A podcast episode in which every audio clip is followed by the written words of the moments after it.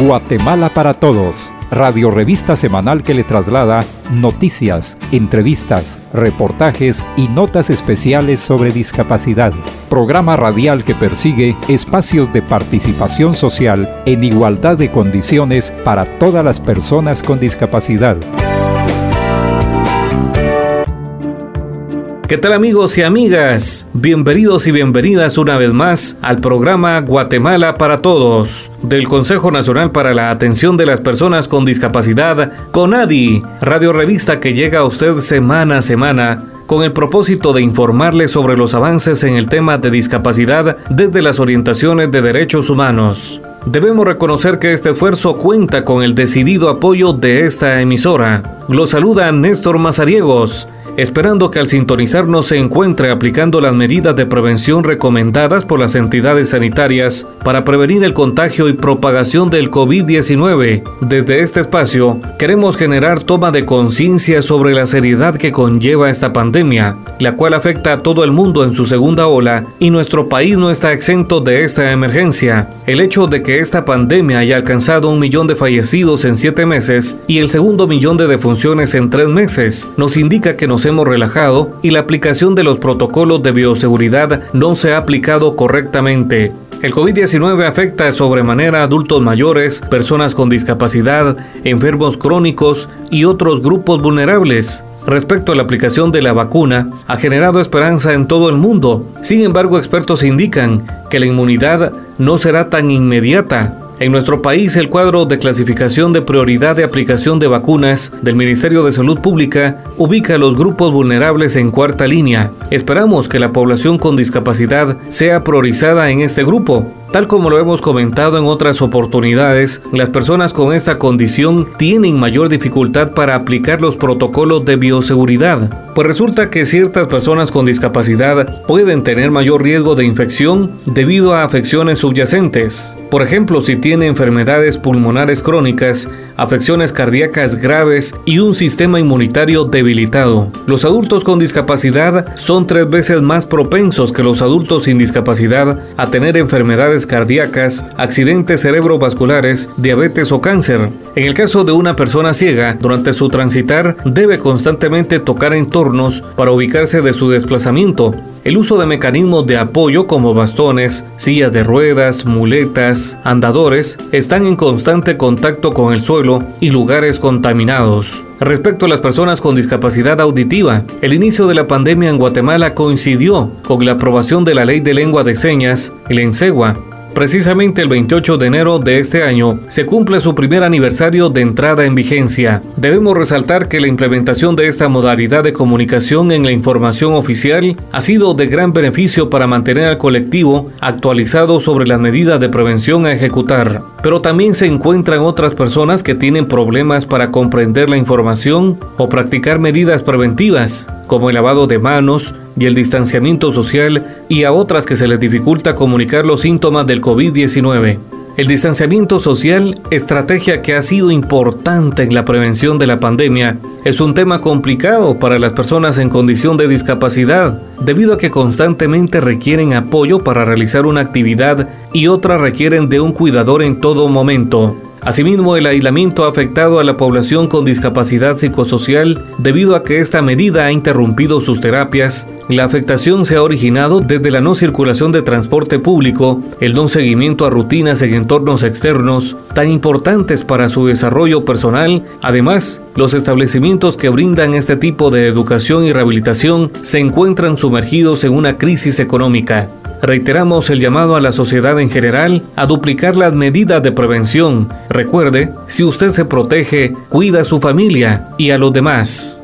Pues bien, el programa de hoy lo dedicaremos a la fecha marco del Día Internacional de la Educación y conocer las acciones que se han realizado en beneficio de las personas con discapacidad. Es por ello que en el segmento de la entrevista conversamos con la licenciada Vilma Lorena León de la Dirección de Educación Especial del Mineduc y no pueden faltar las noticias más importantes que generan las organizaciones e instituciones que trabajan en pro de los derechos de las personas con discapacidad. Acompáñenos una vez más en el programa Guatemala para todos. Por una Guatemala más inclusiva. Valora nuestro conocimiento, experiencia y compromiso. Las personas con discapacidad tenemos derecho a un empleo digno. Por una reactivación económica más inclusiva. Primera Feria de Empleo para Personas con Discapacidad 2021, del 26 de enero al 2 de febrero. En la plataforma electrónica del Ministerio de Trabajo y Previsión Social, tuempleo.mintrabajo.gov.gt. También puedes acudir a las oficinas del CONADIA en la capital, sedes departamentales del Ministerio, ventanillas únicas municipales de empleo y oficinas municipales de la juventud coordinadas por el CONJUVE. Para mayor información, sigue nuestras redes sociales. Guatemala para Todos en Aprendiendo de Todo. Consejos prácticos y orientaciones que todos debemos conocer. ¿Qué tal amigos? Hoy en el segmento Aprendiendo de Todo lo dedicamos al Día Internacional de la Educación, que se conmemora el 24 de enero fecha proclamada por la Organización de Naciones Unidas con el objetivo de generar toma de conciencia sobre la importancia de la educación en la línea del cuarto objetivo de desarrollo sostenible que establece educación de calidad. Los días marcos se han establecido para visibilizar los avances y pendientes sociales, con el motivo del Día Internacional de la Educación. Es necesario e importante reflexionar sobre la situación en el acceso a la enseñanza para las personas con discapacidad y el impacto que ha tenido la pandemia del coronavirus COVID-19. En el mundo hay aproximadamente 258 millones de niños y jóvenes sin escolaridad, 617 millones de niños y adolescentes que no saben leer ni tienen conocimientos básicos de matemáticas, lo mínimo para defenderse en la vida cotidiana. La educación es la base para una sociedad justa. La educación está muy ligada a la productividad de las personas y en consecuencia a su desarrollo personal y al progreso de un país. Lo ideal es que una persona trabaje en lo que más le gusta para que tenga una buena salud mental y sea feliz. Las naciones que invierten fuertemente en educación logran disminuir los índices de pobreza y hambre, construyendo sociedades más desarrolladas. La educación contribuye a erradicar la pobreza y el hambre, a mejorar la salud, promueve la igualdad de género y puede reducir la desigualdad. En definitiva, hace sociedades mejores. En el contexto de la discapacidad, estudios indican que la población con esta condición están ligadas a la pobreza, debido a la falta de oportunidades en la inclusión de programas sociales. El Comité de Expertos de Naciones Unidas sobre Discapacidad ha mostrado su preocupación por la baja escolaridad de niños y niñas con discapacidad en Guatemala, en lo especial en las zonas rurales y comunidades indígenas. Agrega el Comité de la ONU que debe reconocerse en la legislación y política un sistema de educación inclusiva, gratuita y de calidad en todos los niveles educativos y la garantía de ajustes razonables para los estudiantes con esta condición. Esfuerzos que lleva a cabo el Ministerio de Educación a través de la Dirección de Educación Especial. De acuerdo con el Mineduc, se tienen registrados 23.000 estudiantes con necesidades educativas especiales, entre los cuales se encuentran estudiantes con alguna discapacidad. Este ministerio cuenta con el Centro de Recursos de Material Didáctico Accesible, que produce material en lectoescritura braille, en beneficio de las personas con discapacidad visual. Otro de los aspectos importantes ha sido el trabajo en conjunto entre el Ministerio de Educación y la Asociación de Intérpretes y Guías Intérpretes de Lengua de Señas de Guatemala y el Comité de Prosiegos y Sordos de Guatemala, porque han incluido en esta modalidad de comunicación en las sesiones educativas transmitidas en la televisión nacional. En el último año, los sistemas tradicionales para impartir educación fueron sustituidos por la educación digital y se fortaleció la teleeducación y radioeducativa. La pandemia ha acelerado la implementación de la educación a distancia y el uso de plataformas digitales. Estas últimas han mostrado cierto nivel de accesibilidad. Pueden compartirse textos en Word que son leídos por software con voz robótica y se pueden incluir intérprete de lengua de señas. Sin embargo, debe continuarse en el desarrollo de mecanismos digitales y la generación de contenidos asequibles y accesibles. Además, garantizar la conectividad a los estudiantes en todo el país. Adicionalmente, durante el 2021 deberá dársele seguimiento al convenio interinstitucional entre el Comité Nacional de Alfabetización CONALFA y el CONADI que tiene el propósito de promover y ejecutar procesos de alfabetización para las personas con discapacidad. Esperamos que este tema sea de su interés, que estamos desarrollando en el marco del Día Internacional de la Educación. Sigamos en sintonía del programa Guatemala para Todos. Países con características similares a las de Guatemala estiman que la inclusión de las personas con discapacidad en el ámbito productivo generan un aumento entre el 4 al 7% del Producto Interno Bruto de una nación. Por una reactivación económica más inclusiva. Primera Feria de Empleo para Personas con Discapacidad 2021, del 26 de enero al 2 de febrero. En la plataforma electrónica del Ministerio de Trabajo y Previsión Social, tuempleo.mintrabajo.gov.gt. También puedes acudir a la las oficinas del CONADIA en la capital, sedes departamentales del Ministerio, ventanillas únicas municipales de empleo y oficinas municipales de la juventud coordinadas por el CONJUVE. Para mayor información, sigue nuestras redes sociales. Conversamos sobre discapacidad. Guatemala para todos en la entrevista. Continuamos en el segmento de la entrevista del programa Guatemala para Todos. En esta oportunidad conversamos con la licenciada Vilma Lorena León de la Dirección de Educación Especial del Ministerio de Educación Mineduc. Sea bienvenida. Y muchas gracias Néstor por la oportunidad que nos dan de, de poder platicar. Ha dado inicio el ciclo escolar 2021 ¿Cómo será la modalidad de clases por parte del Mineduc en atención a las personas con discapacidad? Tomando en cuenta la importancia de un regreso seguro a los centros educativos en el marco de los efectos de, provocados por la pandemia, ¿verdad? COVID-19, el Ministerio de Educación ha preparado un conjunto de protocolos. En estos protocolos, pues es donde se dan los lineamientos y se desarrollan las medidas necesarias para limitar la propagación del virus y permitir que se lleven a cabo el proceso de los, um, de los, del desarrollo educativo en los diferentes sectores y en los diferentes niveles del sistema educativo nacional. La implementación de estos protocolos se apoya en el sistema de gobernanza para la gestión de riesgo y desastres para la seguridad escolar, el cual se activó con la finalidad de articular procesos y esfuerzos para actuar como una red integrada en un marco común en materia de salud, seguridad e higiene, conjuntamente también con el Ministerio de Salud.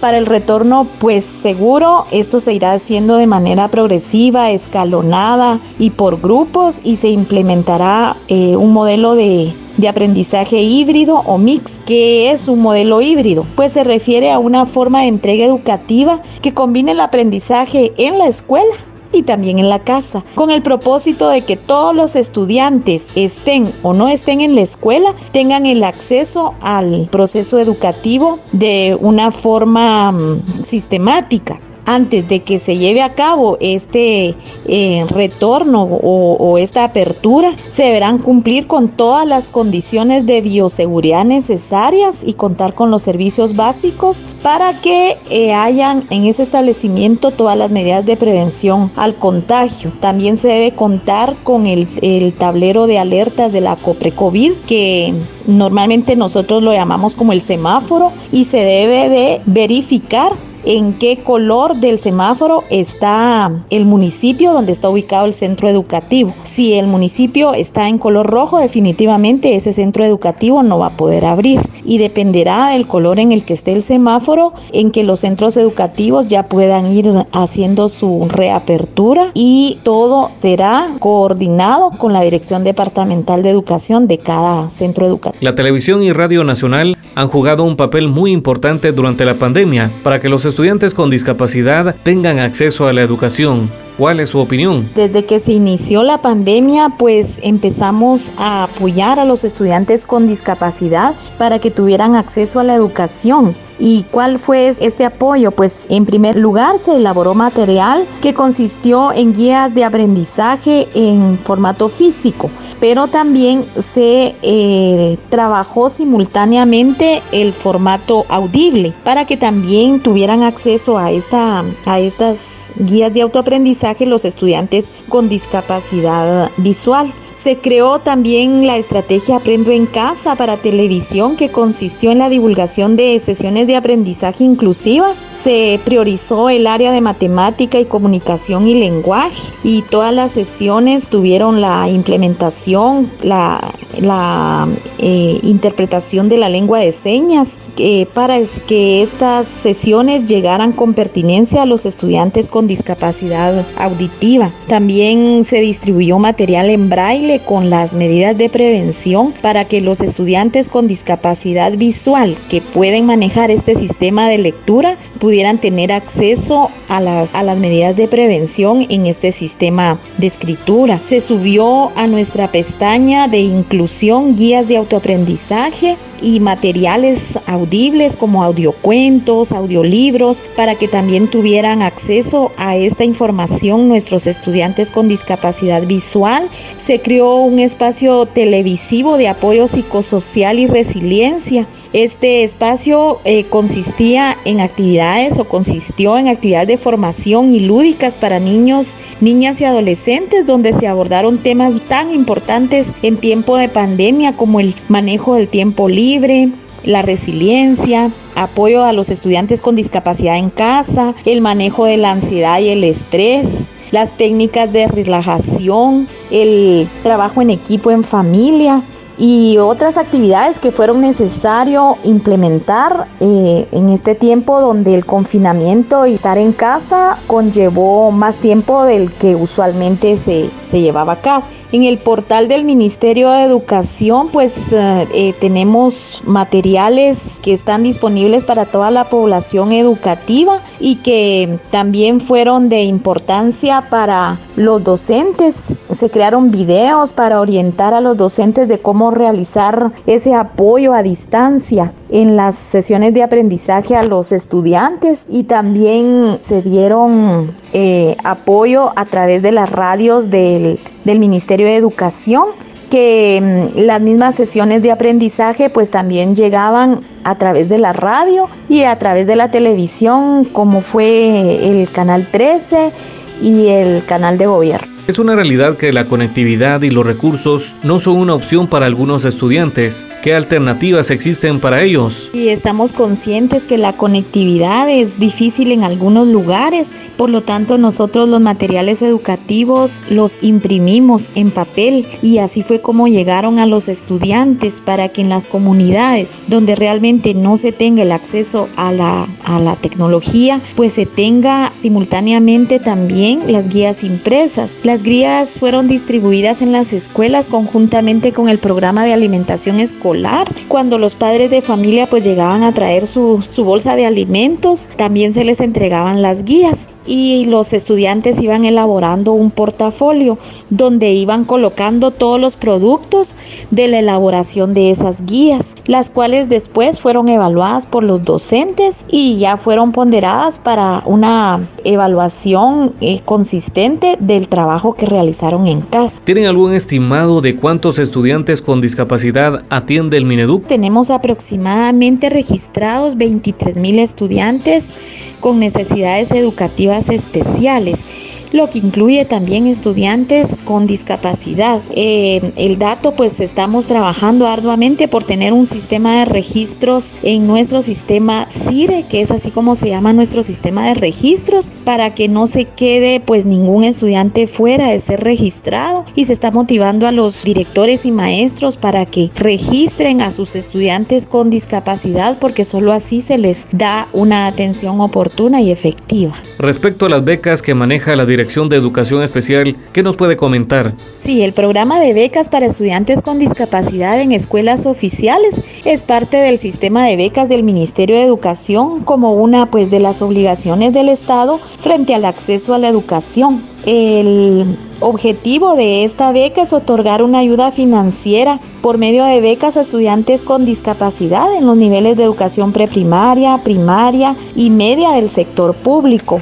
También pues lo que se pretende es asegurar que los estudiantes permanezcan en el sistema educativo y logren finalizar, ¿verdad? promover que ellos culminen los niveles educativos y que logren ser profesionales de éxito, por lo que nosotros contamos con, con este apoyo para estudiantes que están en, en contextos de pobreza. Pues la beca consiste en un apoyo económico, monto que se entrega a los padres, madres o encargados de o representantes legales de los estudiantes con discapacidad inscritos en el sistema educativo el destino del aporte económico pues es utilizado para diferentes fines, pero la mayoría se pretende pues que sea usado para fortalecer el proceso educativo. También puede favorecer aquellas necesidades vinculadas a, a su condición de discapacidad, por ejemplo algunas consultas médicas, exámenes específicos o alguna medicina que, le, que les piden al, al estudiante o para suplir necesidades como ropa, calzado, útiles escolares, etcétera. Y lo importante es pues que el estudiante eh, logre ese apoyo para continuar sus estudios. En esta parte de la historia, las TICs se han convertido en una herramienta importante en el desarrollo humano, especialmente en la educación. ¿Qué opinión le merece? Por supuesto que la tecnología, la información y la comunicación están transformando la educación, pero no hace todo la tecnología por sí. También se necesita de un maestro de vocación, se necesitan de estrategias didácticas que puedan implementarse en educación y se necesita de condiciones adecuadas para que el alumno aprenda en condiciones de, alegría, en condiciones favorables. Obviamente pues la tecnología ha cambiado la forma de, de aprender y la forma de enseñar. Obviamente el rol del maestro ya viene a ser un rol de facilitador, ya no el rol de, de que se tenía antes, sino que es un facilitador del aprendizaje. La tecnología nos ofrece una diversidad de recursos de apoyo para el aprendizaje, pero como les digo, no es solamente la tecnología lo que va a hacer el proceso educativo es el conjunto de todo, ¿verdad? Algunos aspectos favorables de la tecnología es que desarrolla la creatividad, pues la innovación, que hay entornos de trabajo colaborativo, que no tienen que dirigirse al lugar, sino que pueden hacerlo desde su casa y también promueve un aprendizaje significativo, activo dependiendo de la forma en que se utilice esta tecnología, ¿verdad? Pues obviamente la tecnología tiene que irse incorporando poco a poco en nuestro medio educativo porque es parte de la globalización y sabemos que es parte también del, del desarrollo educativo a nivel mundial. Agradecemos a la licenciada Vilma Lorena de León de la Dirección de Educación Especial del Mineduc, quien ha participado en esta oportunidad en el segmento de la entrevista en el marco del Día Internacional de la Educación. Le invitamos a seguir en sintonía del programa Guatemala para Todos. Con nuestro trabajo, conocimiento y experiencias, las personas con discapacidad podemos contribuir en la reactivación del país. Por una reactivación económica más inclusiva. Primera Feria de Empleo para Personas con Discapacidad 2021, del 26 de enero al 2 de febrero. En la plataforma electrónica del Ministerio de Trabajo y Previsión Social, tuempleo.mintrabajo.gov.gt. También puedes acudir a las oficinas del CONADIA en la capital sedes departamentales del Ministerio, ventanillas únicas municipales de empleo y oficinas municipales de la juventud coordinadas por el Conjuve. Para mayor información, sigue nuestras redes sociales.